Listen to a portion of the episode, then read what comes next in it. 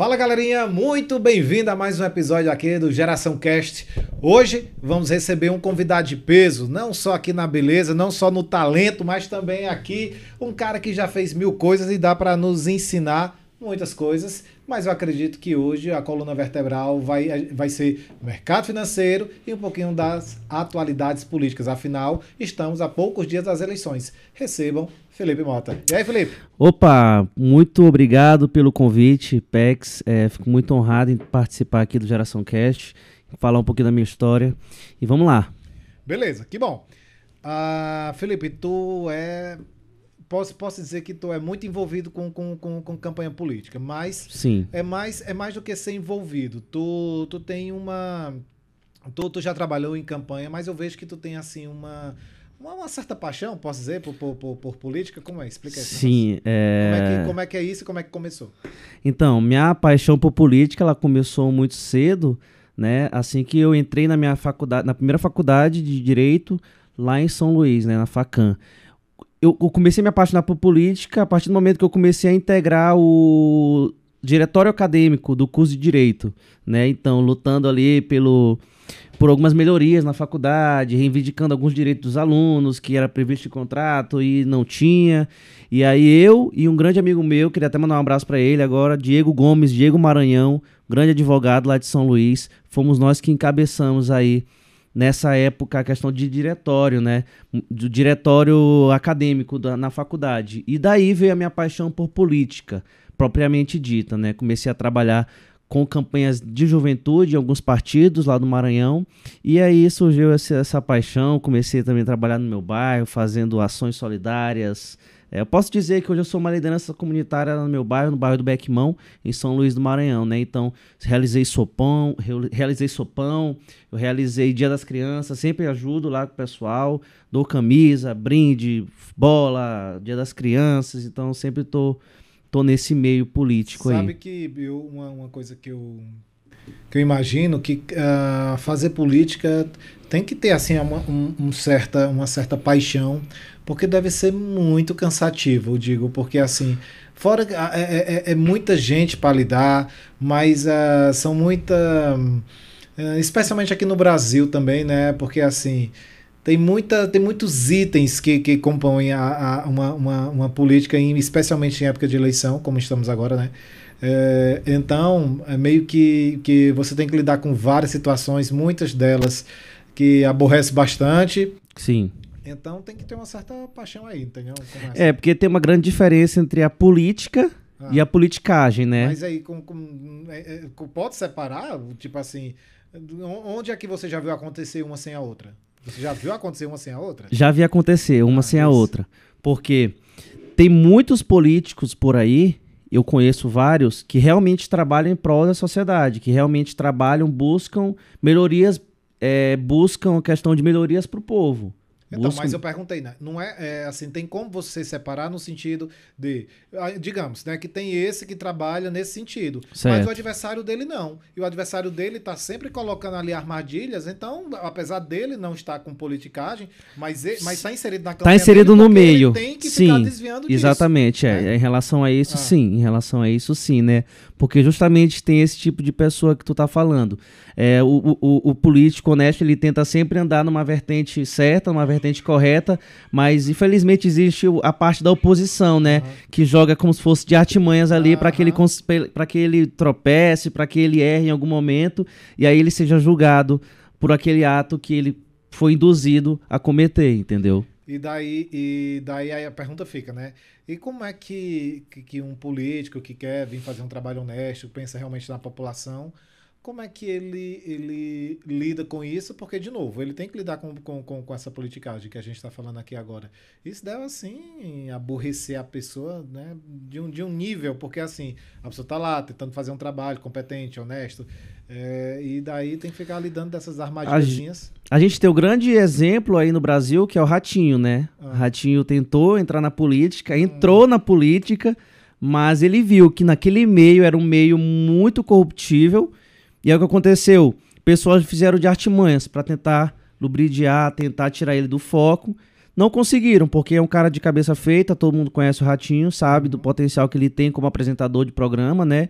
Mas ele saiu, simplesmente saiu da política. Por quê? Porque ele teve um certo momento que ele pensou, nossa, não, acho que não é por aqui que eu, que eu posso ajudar as pessoas. Eu posso ajudar as pessoas através de outros meios, não propriamente pela política, né? Então a gente tem esse, a gente tem esse exemplo aí, né, do Ratinho, que tentou entrar na política, entrou na política, mas pelo meio ali, que é um meio que eu te falo, que é um meio que é muito como é que eu posso falar a palavra aqui? É um meio um pouco sujo. Hum. Acabou que ele tirou os brilhos, um pouco do brilho do olhar ah, tá, dele, tá, né? Tá. Uhum. Então ele falou, tipo assim, é. Eu já ouvi até uma entrevista dele, ele falou, tipo assim, pela política eu conseguiria ajudar muitas pessoas. Mas fora da política eu também consigo. Entendeu? Então, pra que tá vivendo no meio tão sujo? Então, pra se... que tá vivendo no meio tão sujo, se eu posso fazer de outras formas, né? E o que você. É, e o que você que esteve lá dentro, o que você tem a dizer sobre esse meio sujo? Ele também não tirou um pouquinho do teu brilho, não? Então, quando, quando a gente tem paixão no que faz, a gente acaba. Eu fiquei um pouco cego por alguns tempos, né? É, acredito que essa cegueira foi sendo libera... foi sendo curada hum. com o passar do tempo, né? Porque eu já fui muito lubridiado dentro do meio político por pessoas que eu já apoiei e não me, não me ajudaram em nenhum momento, né? Pessoas que eu levei dentro lá do meu bairro, dentro da minha comunidade, que é lá no Beckmão, e não me ajudaram de nenhuma forma. Pessoas que eu levei para dentro de, de, de, de, associações que eu tinha acesso, que eu tenho acesso, é, e não me ajudaram de alguma forma. Então, assim, nessa minha trajetória na política até os dias de hoje, eu posso dizer que eu fiquei um pouco enojado. Mas a minha paixão pela política em si, ela nunca, nunca cessou, né?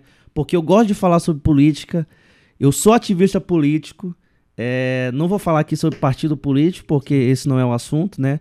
Mas a minha paixão por política, propriamente dita, ela é, ela é acesa ainda até hoje, né? Aquele ditado que eu te aquele, aquela palavra que eu te falei, né? Eu sou apaixonado pela política, não sou apaixonado pela politicagem, né? Que são esses abutres da política aí, essas pessoas que usam da política de má fé, uhum. né? E, e mais tua, o negócio da tua família vem desde antes, né? Porque eu digo, uh, vocês vocês são donos de uma malharia muito famosa em São Luís. Sim. E a história começou com, com, com tua avó. Foi tua avó Minha avó. criou do zero, Sim. Eu me lembro como se fosse hoje. É, vamos lá, vou começar a história. Ah. eu me lembro como se fosse hoje, né? É, minha avó uma mulher excepcional, maravilhosa, sempre nos ensinou sobre ser empreendedor, sobre ser dono de um negócio, né? Então, a gente come... ela começou lá na nossa, no quintal da nossa casa. Eu me lembro que a malharia era em... eu era criança, então eu me lembro algumas alguns flashes, né?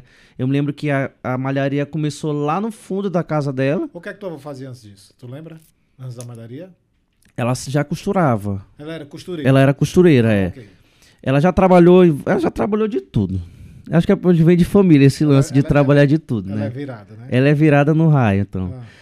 E aí começou lá no quintal da, da casa dela e tudo mais, e aí tomou a proporção que é hoje, né? Então a gente tem 25 anos de tempo, né? 25 anos de Malharia Vitória, hum. lá em São Luís. E a gente pode dizer, posso afirmar aqui, na verdade, que é a maior malharia do Maranhão, uhum. né? Então, a nossa história começou muito antes, nunca foi fácil. Não estou dizendo aqui que a gente começou lá no quintal da nossa casa e de uma vez estourou, né? Uhum. A gente teve nossos altos e baixos. A gente teve também no período da Malharia Vitória, a gente teve uma marca de roupa. Tu acredita? Aí foi. Chamada Calf, que é Kate, Ayrton, Liliane e Fátima. Deve ser os filhos da tua avó. São os filhos. Ah. É, Calf. É. Então ela fazia calça, a gente tinha, um, tinha uma loja no shopping chamado Colonial Shopping, lá em São Luís. Que, é que, é que era no centro. Uhum. Isso. Não sei se existe ainda hoje essa é, loja, né? Mas começou ali na, no quintal da casa da minha avó e aí a gente foi tomando proporções maiores, maiores e chegamos até onde a gente chegou, né? Então a gente tem uma história de vida muito bacana aí. Tem uma história que eu não sei se, se, se tu pode ou quer comentar aqui, e se não quiser a gente já passa para a próxima, mas que tu conta que tu ia com tua avó e, e para uma feira de bairro e colocava assim as roupas na numa, numa, numa botava um lençol, uma coisa assim. Tem, tem essa... Foi com a minha mãe, foi, ah, não, eu... Pode falar isso? Foi com minha mãe, minha mãe mesmo. Tua mãe, tua mãe, sem ser tua avó, É porque eu chamo, pessoal, eu chamo, eu tenho duas mães, né, que é minha avó e minha mãe. Não, beleza, ok. É, eu fui com minha mãe, né? A gente tem uma feira lá em São Luís chamada Feira do Mangueirão, Ah, que fica em qual bairro? lá no Araçagi, Sol e Mar, ali pra aquela região ah, ali. sei, sei, sei, sei. A- Ali pra região do Araçagi ali, por dentro. Por ali dentro. por dentro do Araçagi, né? Eu uma- se eu não me engano, o bairro chama Mangueirão, o bairro, se eu não me engano. Eu não sei te dizer, Pex, mas É. não sei se é a rua Mangueirão ou É. se é o bairro, não sei, enfim. Ah, A gente ia dia de domingo pra feira, eu me lembro como se fosse hoje, num golzinho que eu tinha. ah, A gente botava as roupas no- no- na mala do carro. Isso minha avó já tinha malharia, ah. né? Mas o que, que a gente fazia? A gente botava as roupinhas dentro do carro e ia pra feira. Dessa Chegava- Calf, Não, não da Calf. Já Ah. é, isso aí já é bem, já é bem depois, da Depois. Calf, entendeu? mas tu tinha quantos anos? Eu tinha uns 16 anos. 16 anos. 16 Aí anos. Ia, ia tu e tua mãe. E aí eu e minha mãe. Só vocês Geralmente ia eu, minha mãe, e às vezes ia eu, minha mãe e meu padrasto, às vezes ia eu, minha irmã e meu irmão, só que meu irmão era muito novo. Meu irmão tem 19 anos, mas ele era muito novo. Então, às vezes, ele ia pra acompanhar a si mesmo, entendeu? Só Ah. pra passar o dia com a gente. A gente chegava lá, estendia uma, uma coxa de cama velha dois? e Ah, colocava as roupas em cima. E vendia. E vendia. E vendia tudo. E tu. E, tu... E minha mãe vendia tudo. É, Então, aí perguntar, e tu participava também da, da, da venda? Tu era vendedor? Ficava só acompanhando? Eu ficava, mais, eu ficava mais acompanhando e organizando, Aham. né? Mamãe que atacava, era que gritava e tal. Na época, Ah, na época. de feira na- mesmo, de ficar é, na época, eu tinha, na época eu tinha um pouquinho até de vergonha, né? Ah, Mas eu aprendi. Foi uma época de muito aprendizado, né? Aham. Porque foi assim. A minha mãe tinha uma empresa lá em São Luís de transporte executivo. Tinha uma empresa lá em São Luís de transporte executivo, né? Então, durante uma época da nossa vida, a gente tinha, teve muita grana, né? E aí o que aconteceu? Teve um caso a nível de Brasil que explodiu. Eu não sei se eu posso contar, não sei.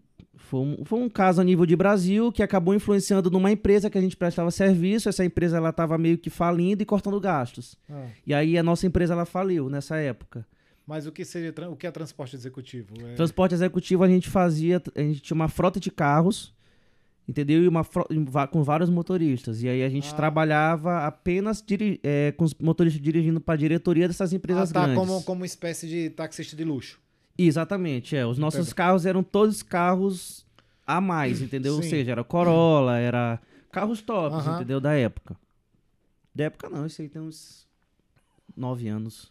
E no caso, isso era da quem? Desse, esse negócio era da tua avó ou da tua mãe? Da minha mãe, da minha mãe mesmo. O nome da empresa era Executivo e Rente a Car. Tua mãe puxou um pouco a tua avó também nesse sentido de ser, de ser danada, né? Sim, ah, todo mundo. É? Todos nós. Teu irmão Eu também? digo, meu irmão não, porque é de uma geração mais nova. Aham. Né? Então aquela geração que não já tem. já tal. foi criada com leitinho, é isso? É, já fui criado com leite ninho, né? Não, tô, não, que eu não, não que eu não tenha sido criado também no leite ninho. Mas então, é, aí essa empresa fali, essa empresa tava meio que cortando os gastos e aí acabou que a empresa da minha mãe faliu. Aham.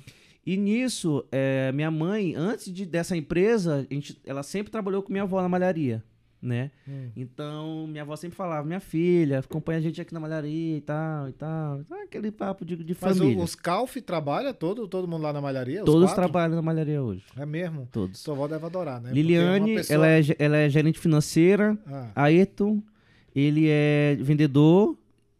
E a minha mãe também faz parte da venda. Aí tem o Ricardo, Ricardinho, ah, que é filho da minha avó, só que eu considero como irmão, porque a gente foi criado junto. Ah. Até agora, até que a gente ficou. Mas, o, mas o Ricardinho é Calf em qual onde? Não, ainda não, não tinha Ricardinho Ah, não nessa tinha época. Ricardinho. Então era, era Então tá, só. tá voltando, tá voltando o F.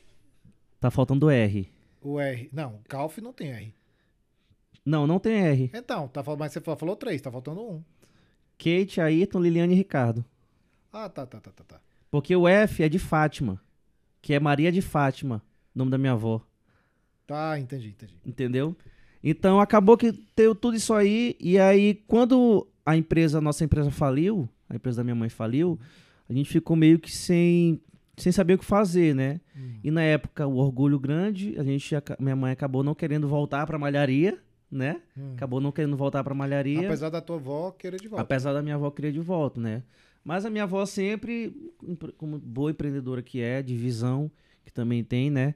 Ela sempre disse pra tomar cuidado e tudo mais. E aí na época teve alguns excessos, entendeu? Da, minha, da parte da minha mãe. É, a gente morava num bairro bom lá em São Luís. Eu acho que nem tu sabe dessa parte da minha vida, dessa Não. história. A gente morava em bairro bom em São Luís. A gente tinha 10 carros na garagem. E aí acabou que puf, fechou a empresa. Quebrou tudo. Gastos exacerbados com coisas desnecessárias. Qual bairro? A gente morava lá no Alto do Calhau. Aham. A gente morava no Alto do Calhau. Uhum. E aí, gastos exacerbados com coisas desnecessárias. E na hora do aperto, a gente não tinha capital para pagar os parceiros, os motoristas, né? Hum. Mas o- minha mãe, como uma boa pagadora, uma mulher hon- honrada que é, a gente ficou sem dinheiro, quebrou a empresa, mas a gente pagou todos Quebrou os nossos todo colaboradores. Eu fico Entendeu? pensando, tua, tua mãe tentou, assim, é, várias coisas. Certo que empreender no Brasil é dificílimo, mas... E tua avó, que começou com essa malharia, ela sempre só quis ter malharia, ela não quis ir para outras vertentes também, não? Minha avó ela é veterinária de formação, ela é formada na UFMA. É mesmo? Minha avó é veterinária. Mas exerceu? Não. Então, ela começou a exercer na época e tal, mas aí não deu muito certo, né? É. A gente até brinca assim. a gente até brinca que ela é veterinária, né? Veterinária. É, vete- medicina veterinária. E aí, às vezes, ela quer cuidar de, de, de humano, né? Então eu falo, mãe, a senhora, é- a, senhora, é- a senhora é formada em veterinária, a senhora não é formada em Ah, medicina pra gente. Então, fique É. de boa aí. se bem que tem, tem muito humano que é verdadeiro cavalo, né? É verdade. Ah, o, o... Voltando o assunto da, da, da feira, pra, só pra me terminar. Ah. Aí acabou a empresa, tudo mais, faliu a empresa, o que aconteceu? Mamãe ficou sem, sem expectativa de nada e a única coisa que a gente tinha era vender, que a gente sabia era vender. Ah. Então minha mãe veio, teve essa alternativa. Ah, tá. O negócio da feira lá no Mangueirão foi, Foi depois, dos que a carros. depois que a gente faliu, nós ficamos pobres, pobres, pobres. De- Voltamos a morar no Beckmão, na nossa casa antiga. Tipo, começamos do zero. Ah, bacana. E, e, e aí, em qual momento o orgulho da tua mãe desceu e tua mãe voltou pra dentro da, da, da malharia? Qual Então- momento? Quanto tempo depois? Eu acho que foi. Não demorou muito, não. Não demorou muito, não. A gente viu que a gente tava precisando realmente, entendeu? Ah, Desse, desse, de voltar a trabalhar com minha avó, né? E aí a gente. Minha mãe voltou, trabalhar lá com ela, tudo numa boa, né? Minha avó ajudou muito a gente nesse momento. É, foi uma, pessoa- uma das pessoas que mais ajudaram a gente, mais nos apoiou nesse momento. Falava, né? Como toda e qualquer mãe. Ó, te avisei. Avisei, eu parar de Ah. comprar carro. Avisei pra galera gastar dinheiro. ah. Mas ajudou a gente, entendeu? Ajudou muito a gente. Tu e... falou dos excessos. Os excessos que tua mãe cometeu foi um excesso na, na, na, na área do empreendedorismo, eu digo assim, vamos lá, tem dois excessos. Ela querendo expandir o negócio, investindo muito em carro, em estrutura, ou excesso também de viver como, como uma A- rainha? Como Até é que, que não, Pex. A nossa, a nosso, o nosso excesso era realmente investindo em estrutura, né? Porque fora esse serviço de, de esse serviço executivo que a gente tinha, a gente fazia serviço executivo de casamento. A gente tinha um carro bacana que a gente fazia casamentos com esse carro, Aham. entendeu? Então a gente sempre estava buscando comprar mais carros. A gente tinha L200, tive uma tivemos uma Hilux, tivemos vários, vários carros na época que eram carrões, entendeu? Hum. justamente para suprir essa necessidade desses outros trampos. Que a gente não queria ficar a mercê na época das locadoras, que era muito Sim. mais caro, entendeu? Uhum. Então ela fez, acabou fazendo esses, esses excessos. Quando eu falo esses excessos, não é nem questão de viagem, porque, por incrível que pareça, a gente tinha muita grana, mas a gente nunca usufruiu desse dinheiro para uma viagem, para um negócio assim. Para o pessoal, foi mais pessoal. investido no, no business invi- mesmo. Tudo né? investido no business. Hum. O... Foi falta realmente de gestão. gestão, né? Foi falta de gestão. A gente sempre fala aqui né, na, na- no ecossistema sobre, sobre projeto, gest, projeto, gestão e vendas. Então, às vezes o projeto era maravilhoso, né? E não sei se deveria ter né, uma boa equipe ali para vendas, eu digo tua mãe e mais alguém vendendo, mas se não tem uma gestão no meio, né, que una uma coisa a outra, é sempre, é sempre um problema, é sempre um problema. O, um dado momento, tu começou a, a, a- Tu também deve, deve ter ido lá trabalhar, né? dentro da malharia. Trabalhei, eu trabalhei tanto com a minha mãe na, na, na Executive, eu trabalhava com ela no- na parte financeira, e trabalhei também na malharia, na malharia. Na malharia eu trabalhei a maior parte da minha vida, né? Trabalhei a maior parte da minha vida, eu trabalhei na malharia sendo vendedor. E, o- e vendedor de malharia é aquele vendedor de balcão, né? Vendedor de balcão, cliente lá e isso, você, isso. você atende. É, no- a gente fala no X1, né? Aham, Só que é presencial. presencial.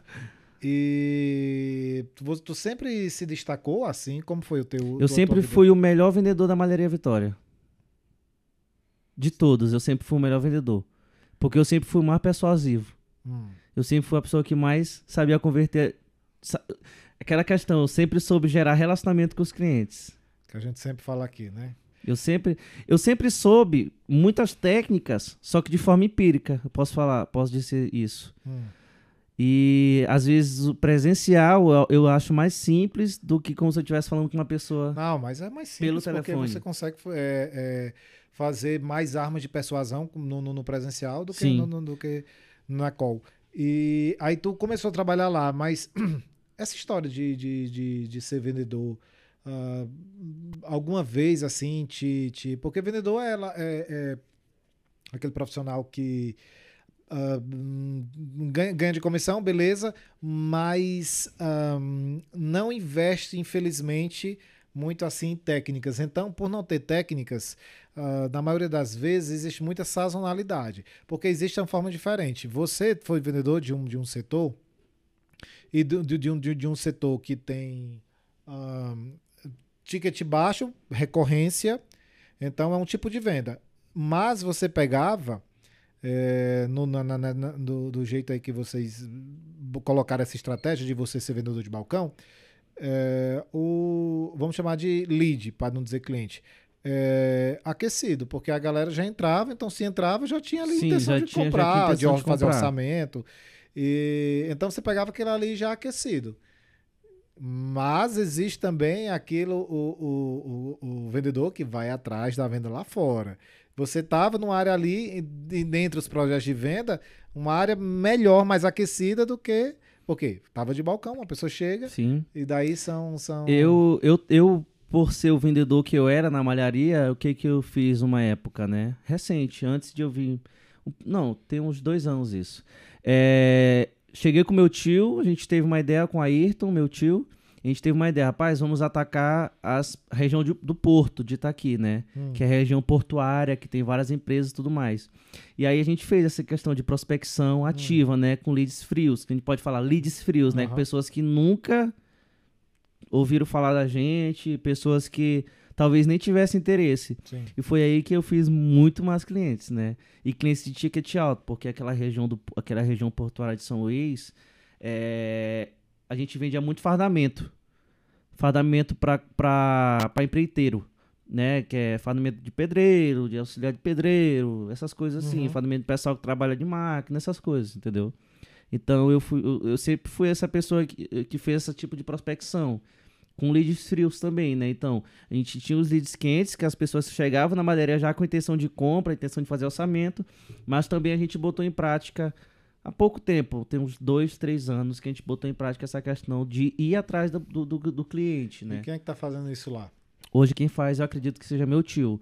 Como eu tô desligado da empresa, Sim, assim, teoricamente estou desligado da empresa por não estar lá sim. Ativamente, no dia dia. ativamente, eu acredito que meu tio ainda esteja nesse tipo de serviço, né? Porque era basicamente era eu e ele, né? A gente tipo, segunda, quarta e sexta a gente já saía pra rua, Uhum. né? Então a gente sempre fazia, levava um catálogo, levava Ah, uma tabela de cores, tabela de todos os tecidos que a gente tinha, de malhas, levava modelo de camisa, modelo de camisa em brim, então a gente sempre saía já com todas as, os- os- as ferramentas necessárias para que a gente pudesse fazer uma boa venda. E tu, um dado momento, também começou a olhar para mercado financeiro.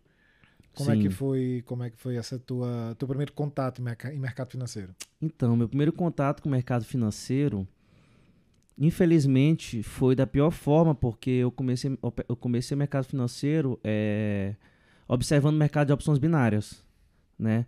E eu falo infelizmente porque é um mercado que é extremamente manipulado, Hum, tu, deve, tu com certeza sabe, que é um mercado extremamente manipulado e não é um mercado seguro para se operar. Sim. Desculpem aos meus amigos que são traders aí de mercado de, de opções binárias, mas essa é a minha opinião e eu sempre deixei isso es- expressivo no meu, no meu Instagram, em todos os meios de comunicação aí, né? Então eu tive meu primeiro contato com opções binárias. Coloquei dinheiro, eu nunca fiz um saque de opções, de opções binárias, nunca, nunca fiz um saque. Coloquei dinheiro na corretora, na época estudei, fiz alguns cursinhos de alguns traders, alguns gurus aí da internet. Uhum. Perdi grana, me frustrei, tive minha primeira frustração com o mercado. E aí, na certeza que eu, eu sempre soube que eu poderia ser muito mais que aquilo, né? E aí, através de uma pessoa que eu seguia na época, eu olhei, eu conheci o mercado de B3. Eu já sabia que existia, a Hum. Bolsa Brasileira, só que aí eu fui conhecer mais a fundo depois que eu comecei a assistir as histórias dessa pessoa, né? Que foi a primeira pessoa que eu tive contato com esse mercado. Então, a partir dali eu comecei a realmente estudar. Tanto é que eu saí da malharia, larguei a malharia contra tudo e contra todos, comecei a estudar noites e noites. é, B3. B3, Hum. isso. Comecei a estudar noites e noites B3. E até Tem quanto tempo isso? três anos e meio. E- Três anos e meio. E você ah, é apaixonado, pode-se dizer assim, porque eu vejo que você fala muito de mercado. Sou, eu sou tão apaixonado por mercado quanto eu sou por política. E, e tu opera todos os dias? Todos os dias eu opero. Eu opero hoje mini dólar. Mini dólar. É, Mas aí, então, mas tu começou pelo quê? Pelo mini índice. Então, comecei operando mini índice, né? Comecei, a- eu tive várias fases no day trade, no trade em si. Sim. Eu comecei operando mini índice. Hum. É, Quando eu comecei a operar, pela pouca experiência que eu tinha, me frustrei logo de cara, pensando que seria mais fácil e tudo mais. Mas tu já foi de na Vera mesmo assim? Tu estudou um pouquinho, já, já começou a operar valores reais? Valores reais. Quebrei várias bancas. Ah, mas tem um, tem, um quê de, de- tem um quê de impaciência em você também, né? Porque tu não tem, tem um prazo, tem um tempo lá que a pessoa. Sim. Mas tu já quer ir na Vera. É, porque na época eu, eu comprei um. Infelizmente, eu comprei um curso de um guru, Ah. né? E aí ele dizia que tantas velas, depois de tantas velas era isso, eu comprava. Ah. Depois de tantas velas era não sei o que, vendia. Ah. Então eu botei aquilo no meu, no meu setup, Ah, né? Se fosse fácil assim. se fosse tão fácil desse Aham. jeito, né? Eu olho pra trás hoje, eu, eu acho graça dessa época. E, e fora B3, tu tem algum outro mercado que tu simpatiza? Eu digo Então, Forex, é-? Porque é análise gráfica, no final das Sim, contas. é, né? eu, eu opero todo mercado que tem gráfico. Hum, né? Por conta que eu sou analista gráfico, né? Eu Uhum. faço análise de gráficos. Então, depende. Pode ser o gráfico de, de bolsa da Bolsa Americana, Nasdaq, SP500. é, pode ser o gráfico de, do mercado de criptomoedas, Bitcoin, Ethereum, Litecoin, tanto, tanto, qualquer um desses mercados. Ou também pode ser o mercado de B3, né? Que é a Bolsa Nacional. Mini índice, mini dólar, Tá, gráficos mas de ações. por que então mini dólar?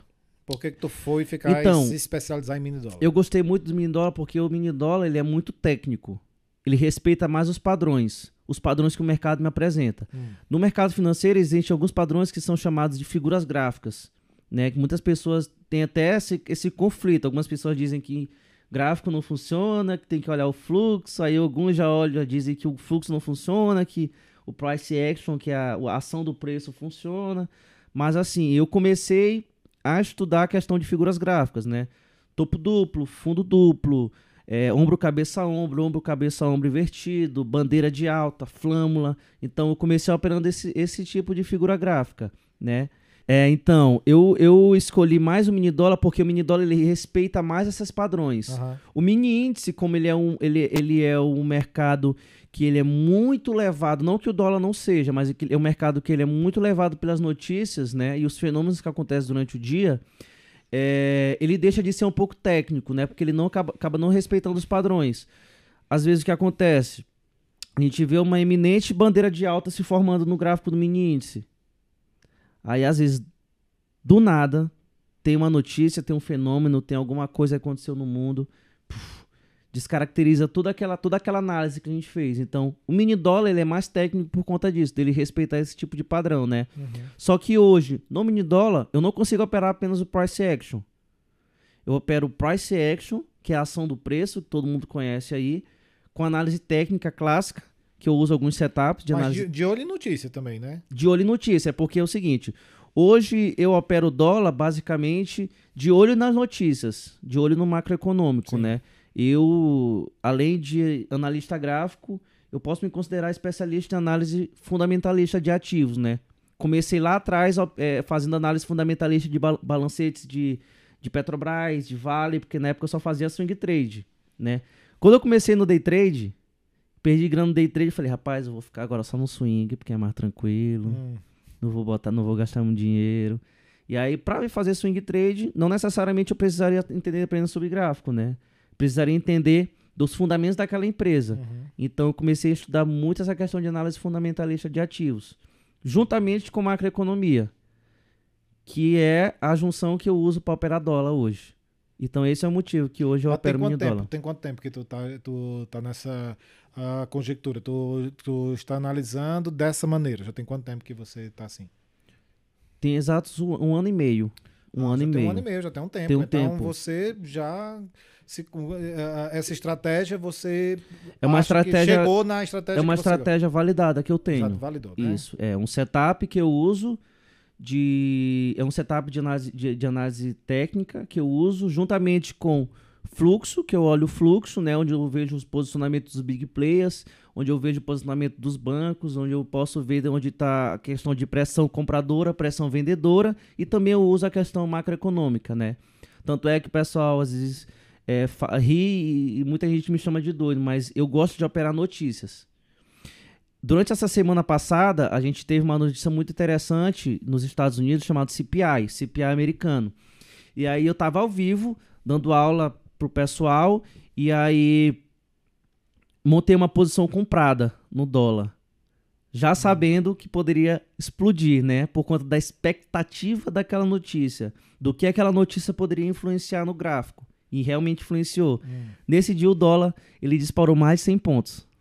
Ah, agora vamos falar, vamos falar de dias assim. Eu quero falar de dias é, de dias ruins. Dias é- ruins tem vamos- vários. Vamos falar de dias ruins. Eu quero que você escolha um dia especial, que você fale dele. É, eu não quero saber quanto perdeu nem nada, quero saber valores. Eu quero saber do que foi acontecendo ao longo do dia, tal como também eu quero falar dias bons. Mas dias bons eu quero eh, dividir essa pergunta em etapas. Vamos lá, dia ruim. Dia ruim, como é que você chegou nesse dia ruim? Você se considera que você foi levado ao erro? Diga lá. Então, é, eu sempre falo que o day trade você tem que ter a mente blindada, né? Tem que ter a questão do mindset todo o tempo blindado e você tem que trabalhar o seu psicológico sempre. Quando eu comecei a operar no mercado, isso eu operava ainda mini índice, é, eu tive um episódio muito chato de perca de grana, mas puro e exclusivamente por falta de mindset. Falta de mindset e por falta de estudo mesmo, entendeu? Então, assim, foi um dia muito ruim que eu perdi muita grana no mercado. É, dias, esse foi um dia que ficou marcado porque aconteceram vários episódios durante esse dia. Eu quebrei uma banca, quebrei o computador, quebrei o meu teclado, quebrei o meu fone de ouvido. Foi um dia de fúria. É, foi um dia em Lois em vários sentidos. Foi um dia de lojas em vários sentidos, né? Ah, É, contando assim, basicamente, eu fiz uma compra de índice e aí o índice começou a derreter. E nessa época eu não estudava macro. hum, Não estudava macro. Essa época era só o gráficozão Aham. puro. Né? bem coisa de cabaço. Bem coisa de quem inicia no mercado, descabação, né? Então eu montei uma posição comprada no índice Ah, e o índice começou a derreter. E aí eu fiz um negócio que eu não aconselho pra ninguém que tá começando. Hoje eu consigo, hoje eu faço porque eu sei o que eu tô fazendo, a questão do preço médio. sim. Fui fazendo médio pra frente, médio pra frente, médio pra frente. E aí o gráfico só derretendo. Quando me espantei, a minha margem já tinha, já estava pela metade. A margem, pessoal, para quem não sabe, é o valor que você tem disponibilizado numa corretora, né? Então a minha margem ela já estava já pela metade. E eu pensei, eu falei, cara, não é possível que essa peste vai derreter até. E eu comecei a meter mais preço médio, metendo mais contrato. Sei que no final de tudo eu me espantei, já tinha sido estopado pela corretora por conta da falta de margem. Fiquei devendo à corretora, porque nessa época o mini índice tu poderia, tu podia, tu, tu, tu podia operar mais alavancado, né? Hoje em dia não. Hoje em dia para você operar um contrato de mini dólar, você tem que ter 150 de banca e para você operar um contrato de mini índice, você tem que ter 100 reais de banca. Antigamente não. Se tivesse 1.500 reais de banca, você conseguiria operar muito alavancado. 1.500 reais de banca é muito alavancado.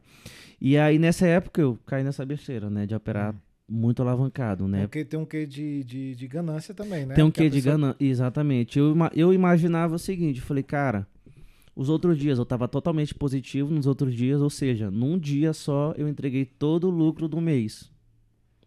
E a banca. e a banca. Então foi um dia.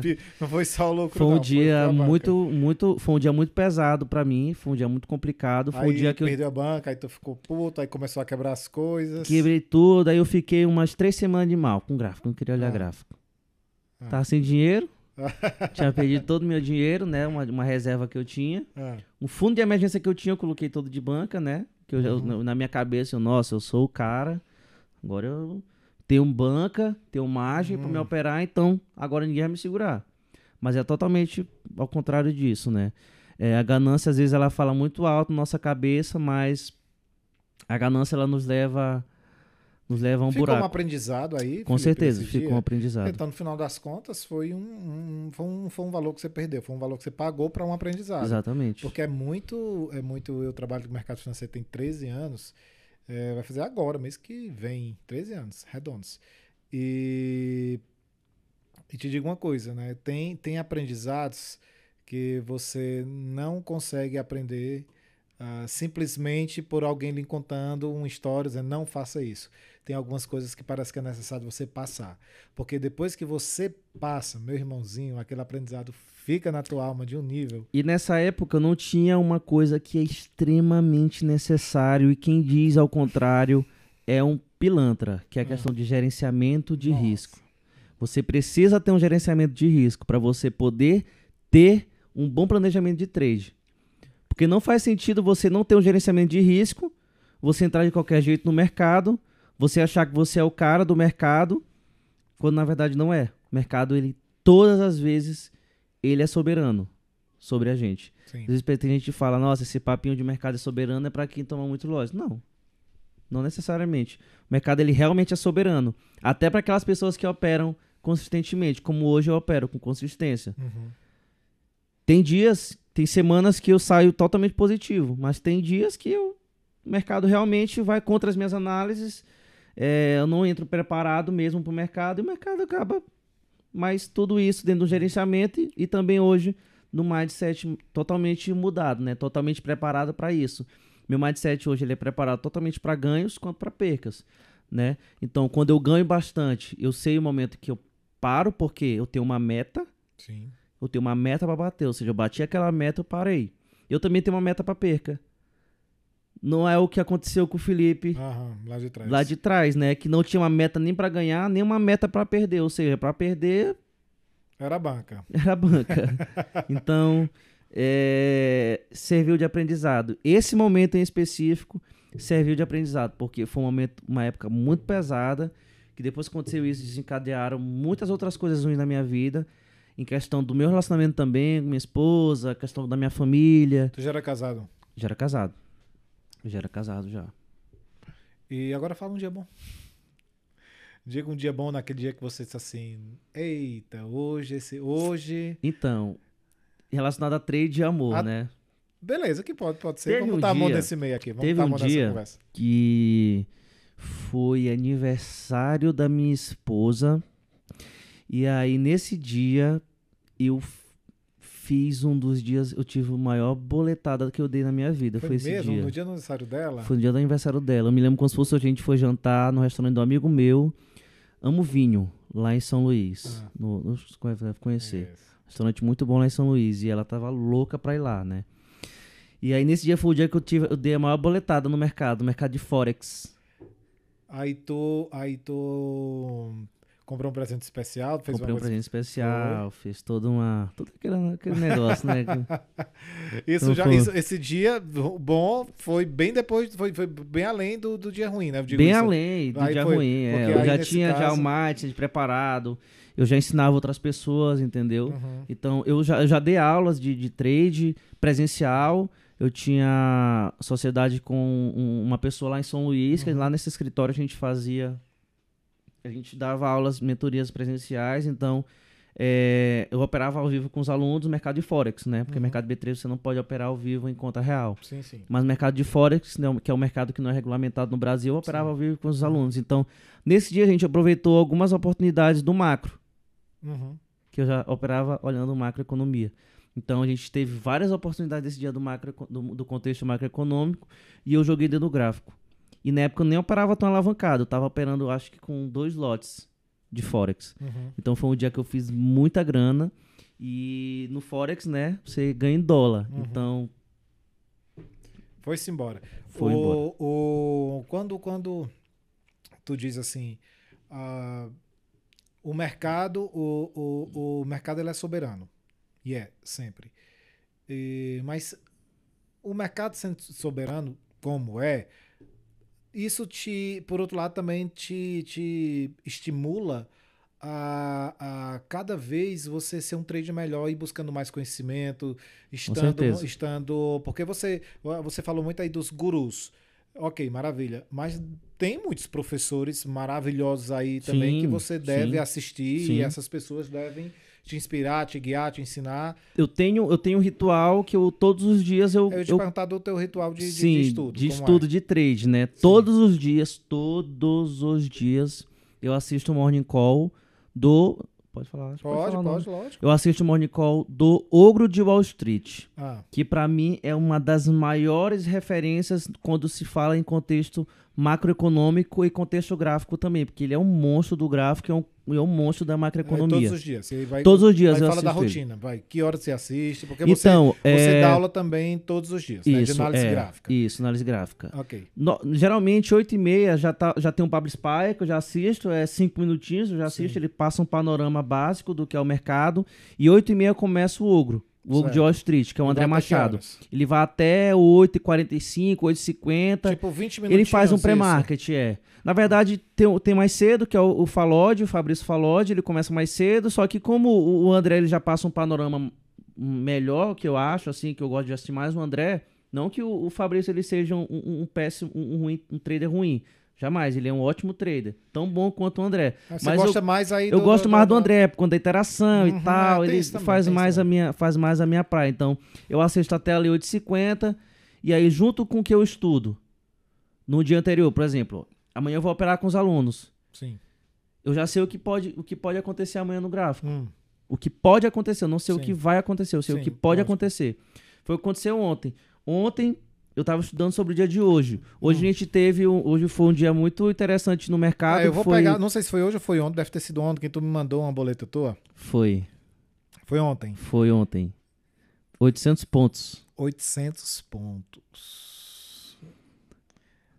Tu Meu tá take, meu take, 805 pontos. 805 pra ser bem, pontos. bem exato, tá aqui, tô olhando. meu take, aí foi no mini índice, foi no mini índice, Ah, porque o dólar nesse dia tava travado. Tem dia que o dólar ele trava, ele fica em mercado de lateralização. Então, ele bate numa resistência, volta no nível de suporte, então ele fica encaixotado numa região de preço. aham. E aí eu tava dando uma olhada no índice. E eu falei, cara, esse índice bem aqui tá, tá me dando uma oportunidade. E aí eu usei uma, uma, uma análise muito simples, que às vezes o simples funciona no gráfico. Sim. Rompimento de canal de baixa. O gráfico ele tava vindo de uma tendência de baixa. E aí eu vi no gráfico de 60 minutos um pequeno pivô de alta. Hum.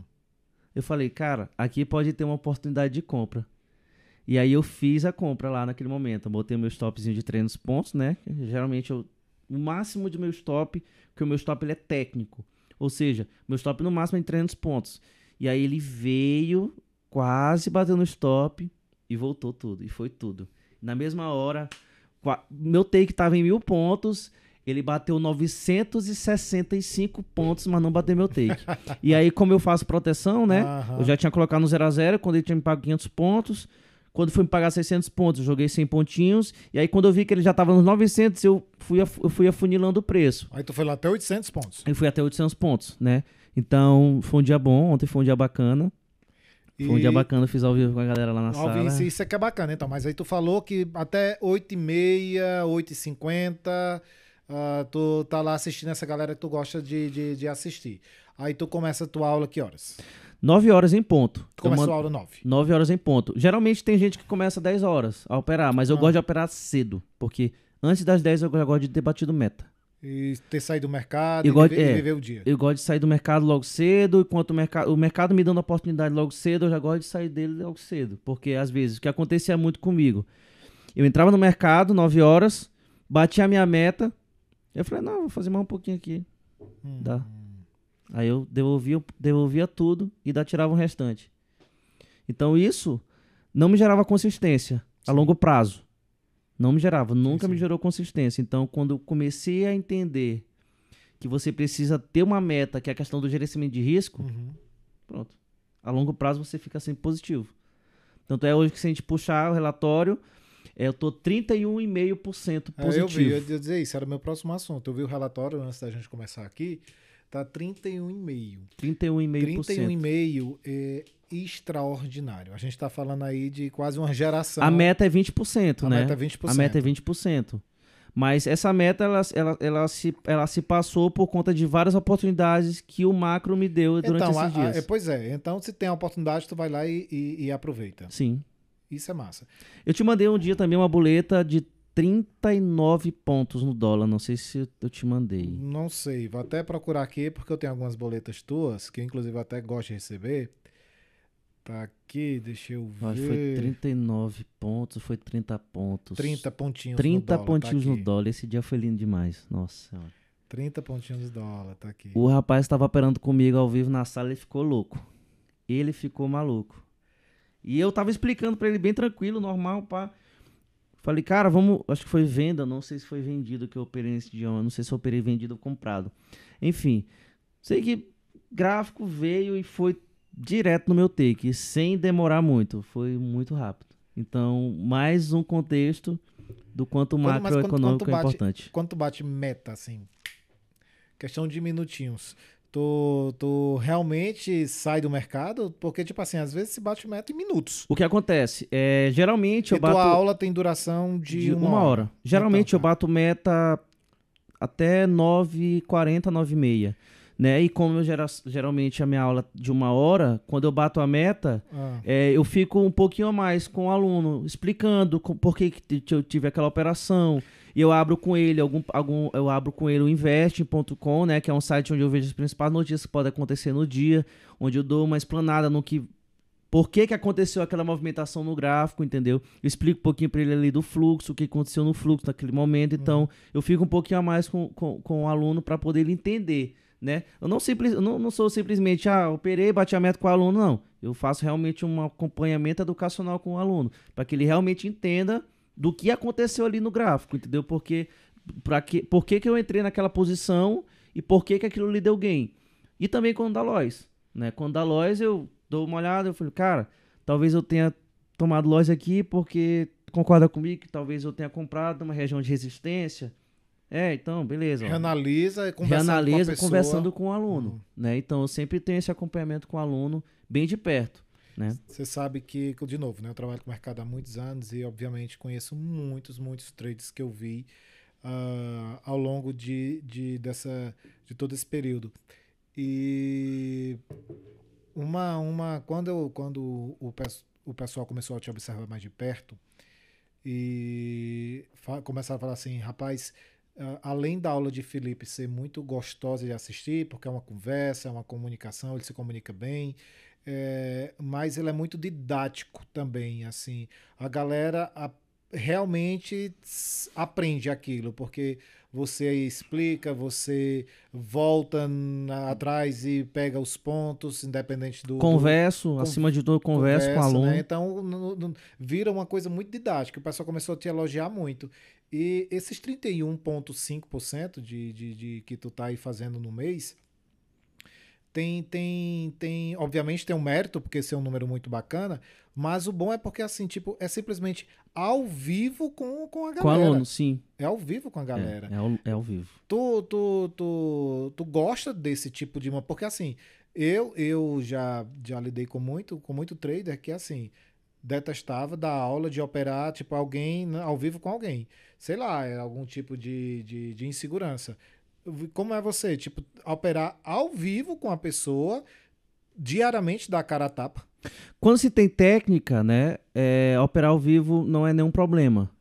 Muitas das vezes, algumas pessoas não gostam de operar ao vivo porque realmente não sabem operar. Não vivem daquilo, não são consistentes. E na hora do vamos ver, não, não entregam o resultado que é para entregar, né? E, Então tudo é uma questão de técnica. Então você se sente super bem operando ao vivo, Super conversando bem. com a galera. Me sinto super bem. E, e- porque, de novo, é, é dar a cara a tapa todos os dias. Que você Sim. opera, você dá aula de segunda a sexta. Segunda a sexta. Segunda a sexta, dando, a- dando, dando a cara a tapa, conversando com a galera. E você gosta, fora operar, você gosta de dar aula. Sim, gosto. Ah, Gosto. bacana, porque, porque tem muita gente que não gosta. Daí, o, o que tu fazes, assim, por exemplo, quais são teus mantras? É, porque, ah, vem cá, o mercado deu ruim. Aí deu ruim, você deu um ruim até às 10 da manhã. E o que é que você faz para você é, fechar o gráfico e viver o resto do dia? em, dias, em dias ruins. Cara, Para suas outras obrigações. Como é? Fala aí. É bem. é- hoje em dia é bem tranquilo, né? Eu consigo, eu consigo ficar bem de boa quando eu tomo um Lois, ou então eu consigo também ficar bem de boa quando eu tô no game. Então, se tornou hoje um- uma coisa bem Um, tipo um, um- rotineira, é uma coisa rotineira pra mim, entendeu? Ah, Então, Foi loja, foi loja, vocês ligam, foi vai ver foi Lois, eu vi o resto do dia tranquilo, suave, polo positivo totalmente, então de boa. É, que bom. Diga, me diga uma coisa assim, pra, pra, pra galera entender que. Real mesmo, eu pergunto, eu, eu tenho que te eu vou te perguntar isso que eu perguntar a todo mundo, porque eu quero escutar a opinião de todos vocês. Eu vou fazer uma série agora com. Eu falo muito de, de empreendedorismo. Na minha vida, aconteceu exatamente assim, eu vou te dizer. Em um dado momento, eu, eu, eu saí de casa, e muito novo, não me planejei, e perdi tudo. Fiquei sem nada. Daí eu entrei na, na, na, na parte de vendas, tal como você. De vendas, imediatamente eu fui muito feliz, porque eu entendi que técnica era a primeira coisa que eu, que eu deveria investir em técnica. Então eu investi muito, comprei. Eu compro, eu compro cursos, livros, livros eu compro semanalmente. Eu acabei de comprar um livro. É, aqui, lá na Amazon. E daí, com, com, com, com o dinheiro que eu, que, eu, que, eu, que eu tinha em vendas, eu peguei e entrei no mercado financeiro. E desde o primeiro momento também dei muito, dei muito certo no mercado financeiro. Ah, óbvio que eu perdi também, mas eu. Ganhou mais que perdeu. Não, mas sem dúvida, ao longo dos anos, até porque assim, se teve uma coisa que eu equilibrei sempre, eh, foi a parte da ganância.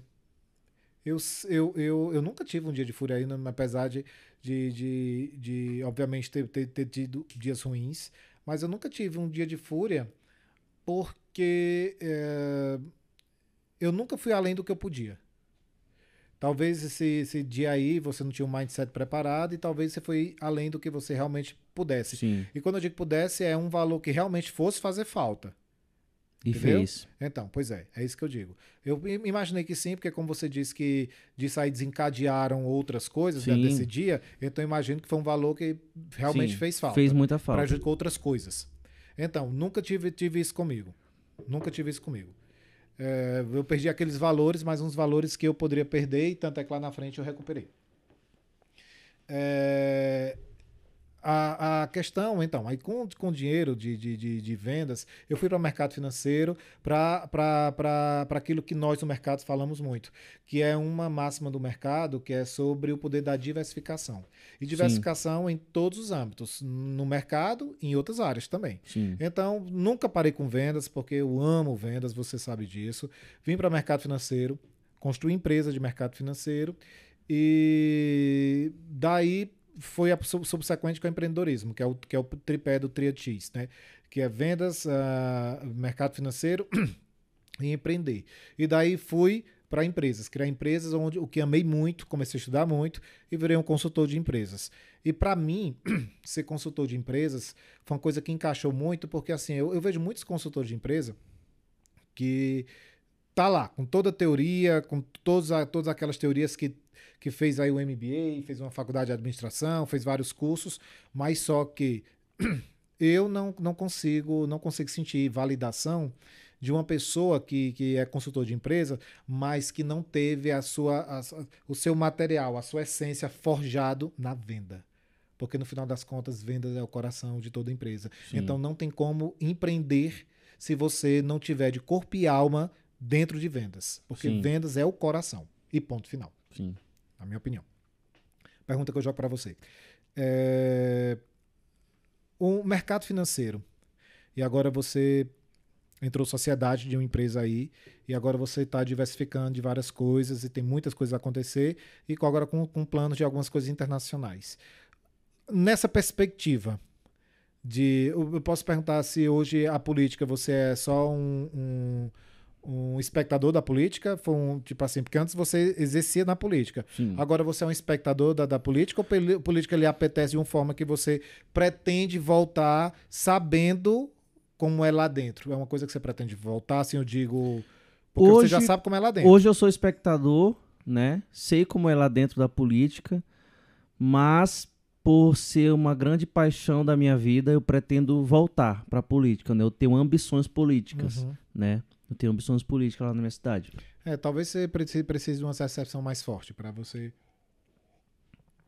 não querer mexer com isso, mas enfim. é, mas na parte de, de disso que eu te expliquei tudo, né? De, de vendas, empreendedorismo. Você acha que você se achou? Tu tá com quantos anos? 26 anos. Beleza. Você acha que você se achou? Sim.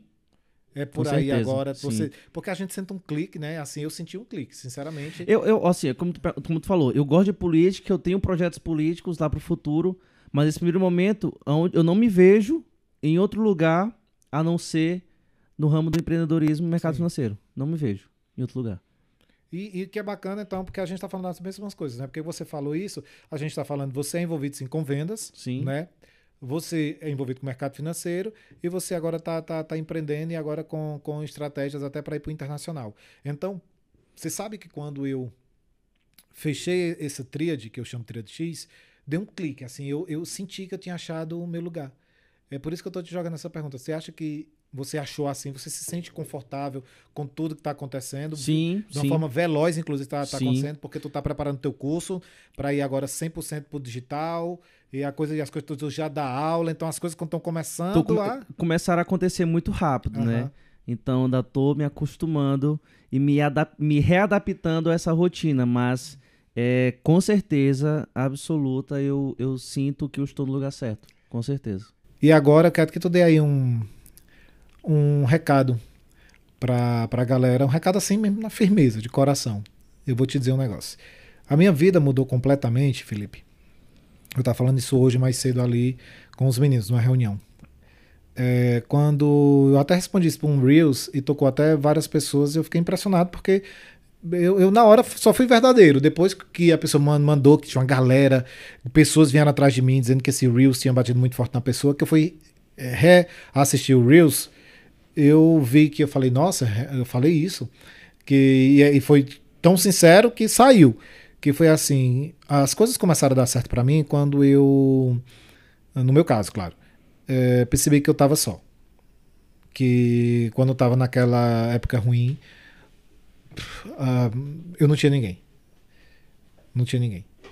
E daí eu sabia que eu tinha que arregaçar as mangas e vencer minhas guerras sozinho, né? E, e daí eu acho que foi muito assim um presente de Deus da coisa aconteceu dessa maneira, porque eu passei minha vida até aquele momento, né? Eu tinha passado minha vida inteira pensando que eu só seria feliz se eu fosse determinado, que era médico, inclusive. Eu pensei que eu tinha nascido para ser médico e tudo mais. E daí teve esse episódio muito forte na minha vida, porque eu simplesmente não tinha dinheiro para comer. Isso é fato. Para eu ir para outro lado da vida. Então, quando em um dado momento eu percebi que realmente medicina era uma coisa, era um sonho de infância, que na verdade eu não queria isso, que era eu via um médico lá, famoso na minha cidade, Dr. João, que eu amo, inspiração total, que ele era um super-herói, então na verdade eu não queria ser médico, eu queria ser ele, que eu queria ser um super-herói. Mas vindo para o mundo real, quando eu fechei minha tríade, que eu passei por vendas, mercado financeiro, empreender e hoje eu mexo com tudo isso, por coincidência até o Xbot aqui, né, que é de mercado financeiro, eu senti um clique. Eu falei, é isso. É exatamente isso. É isso que me completa. Completamente. Porque na fase do empreender ainda tem a fase da consultoria das minhas palestras. E ontem eu fiz, eu fiz dei meu treinamento, né? E no meu treinamento, os feedbacks que assim a galera uh, uh, voluntariamente veio me dar o feedback, assim, a galera me procurou, era meia-noite o pessoal mandando mensagens para mim. Foi tão forte, tão forte assim aquele feedback que eu fiquei espantado. Então ali, eu, quando eu fui dormir, a a, quando eu deitei, era uma sensação assim, de realmente assim, re, 100% realizado. Cara, é isso que eu quero fazer pro resto da vida. Então a pergunta final que eu, que eu vou fazer para você é, de novo, você sente que você é realmente isso que você quer fazer pro resto da sua vida, que é empreender, crescer, trabalhar no mercado financeiro lá na, na, na parte da manhã, dar aula, esse monte de coisa que você faz. Tudo isso te, te, te, te, você vê pro resto da sua vida ou alguma coisa você, não, vou fazer até tal, tal, tal, tal, tal época da minha vida e depois vou parar. Porque e... no meu caso eu não vejo parando nada, então, eu vejo continuando tudo. Eu acredito muito nos planos de Deus, né? Mas a gente não sabe, eu estou falando dos teus planos. Deus vai chegar aí e vai colocar os planos dele. Certo. Os meus planos é viver isso o resto da minha vida. É viver isso o resto da minha vida, porque Desde o início da, do podcast eu venho contando minha história. Eu fui vendedor da malharia da minha mãe. A gente não falou muito, mas eu empreendi já em muitas coisas. Eu tive hamburgueria, tive loja de roupa, empreendi. E agora no mercado financeiro. Ou seja, essa tríade do ecossistema hoje, hum. ela se encaixa perfeitamente na minha vida. Porque eu sou vendedor, eu sou empreendedor e eu sou um profissional do mercado financeiro. Então, são essas três coisas que me realizam hoje. Então é isso que eu quero. E você ama vida. fazer cada uma delas e pensa em fazer Exatamente. o resto da vida, né? E...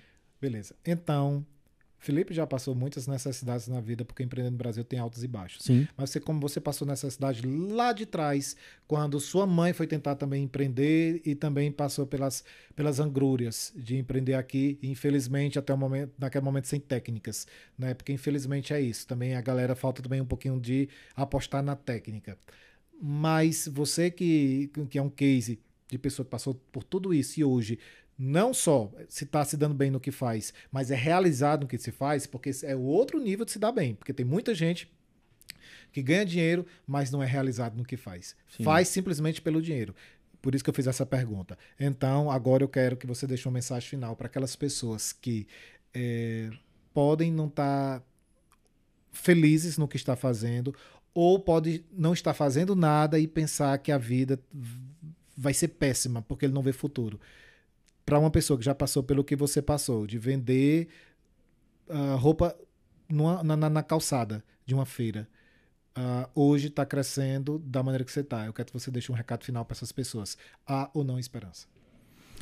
Existe esperança sim, porque é, tudo que eu falei aqui hoje eu consegui com muito suor, com muito esforço, mas também por conta das bênçãos de Deus na minha vida, né? Então, é, o que eu falo para você que está assistindo hoje esse podcast, que acompanhou aqui a gente até o final, que você não desista, você persista no seu propósito, seja ele em venda, seja em empreendedorismo, seja no nicho que for.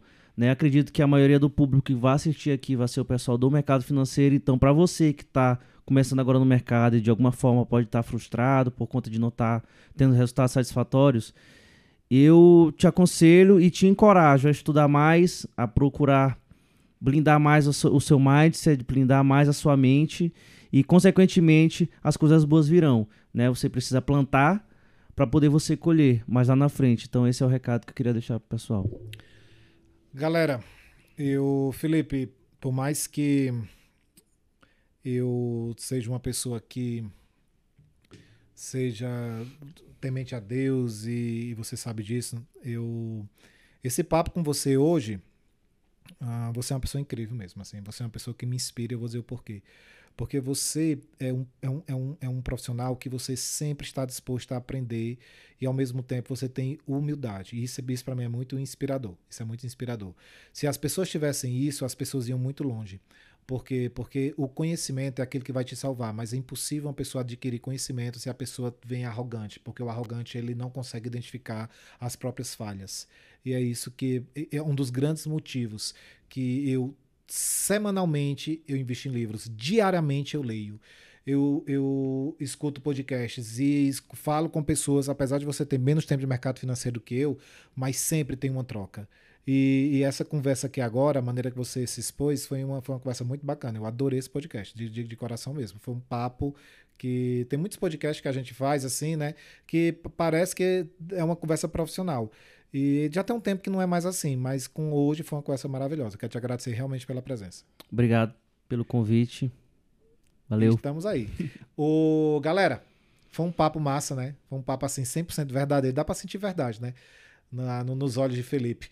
Quero convidar você para Rapaz, se inscreve nesse canal. Esse canal aqui agora vai trazer uma série de 30, 30 traders, cada um com cases de sucesso que vão te inspirar, que vão te motivar, que vão te ensinar. E você vai sair, talvez, de uma situação difícil que você esteja se encontrando para uma situação de sucesso, como cada um dessas pessoas que vão é, passar por aqui. Então se inscreve nesse canal, curte esse podcast, manda para os teus amigos. Cara, tem tanta gente precisando escutar assim, pessoas verdadeiras, né? Parece que o mundo tá tão fake hoje. Manda esse podcast para as pessoas. E eu quero que você deixe aqui o comentário qual foi a parte de, de, dessa da, da, história de Felipe que mais te, te, te você se identificou, que mais te motivou, te emocionou. Deixa aqui que eu quero que a, que a gente mantenha esse canal aberto. E a gente se vê aí nos próximos episódios que vai ao ar toda quarta-feira. Até lá. Valeu!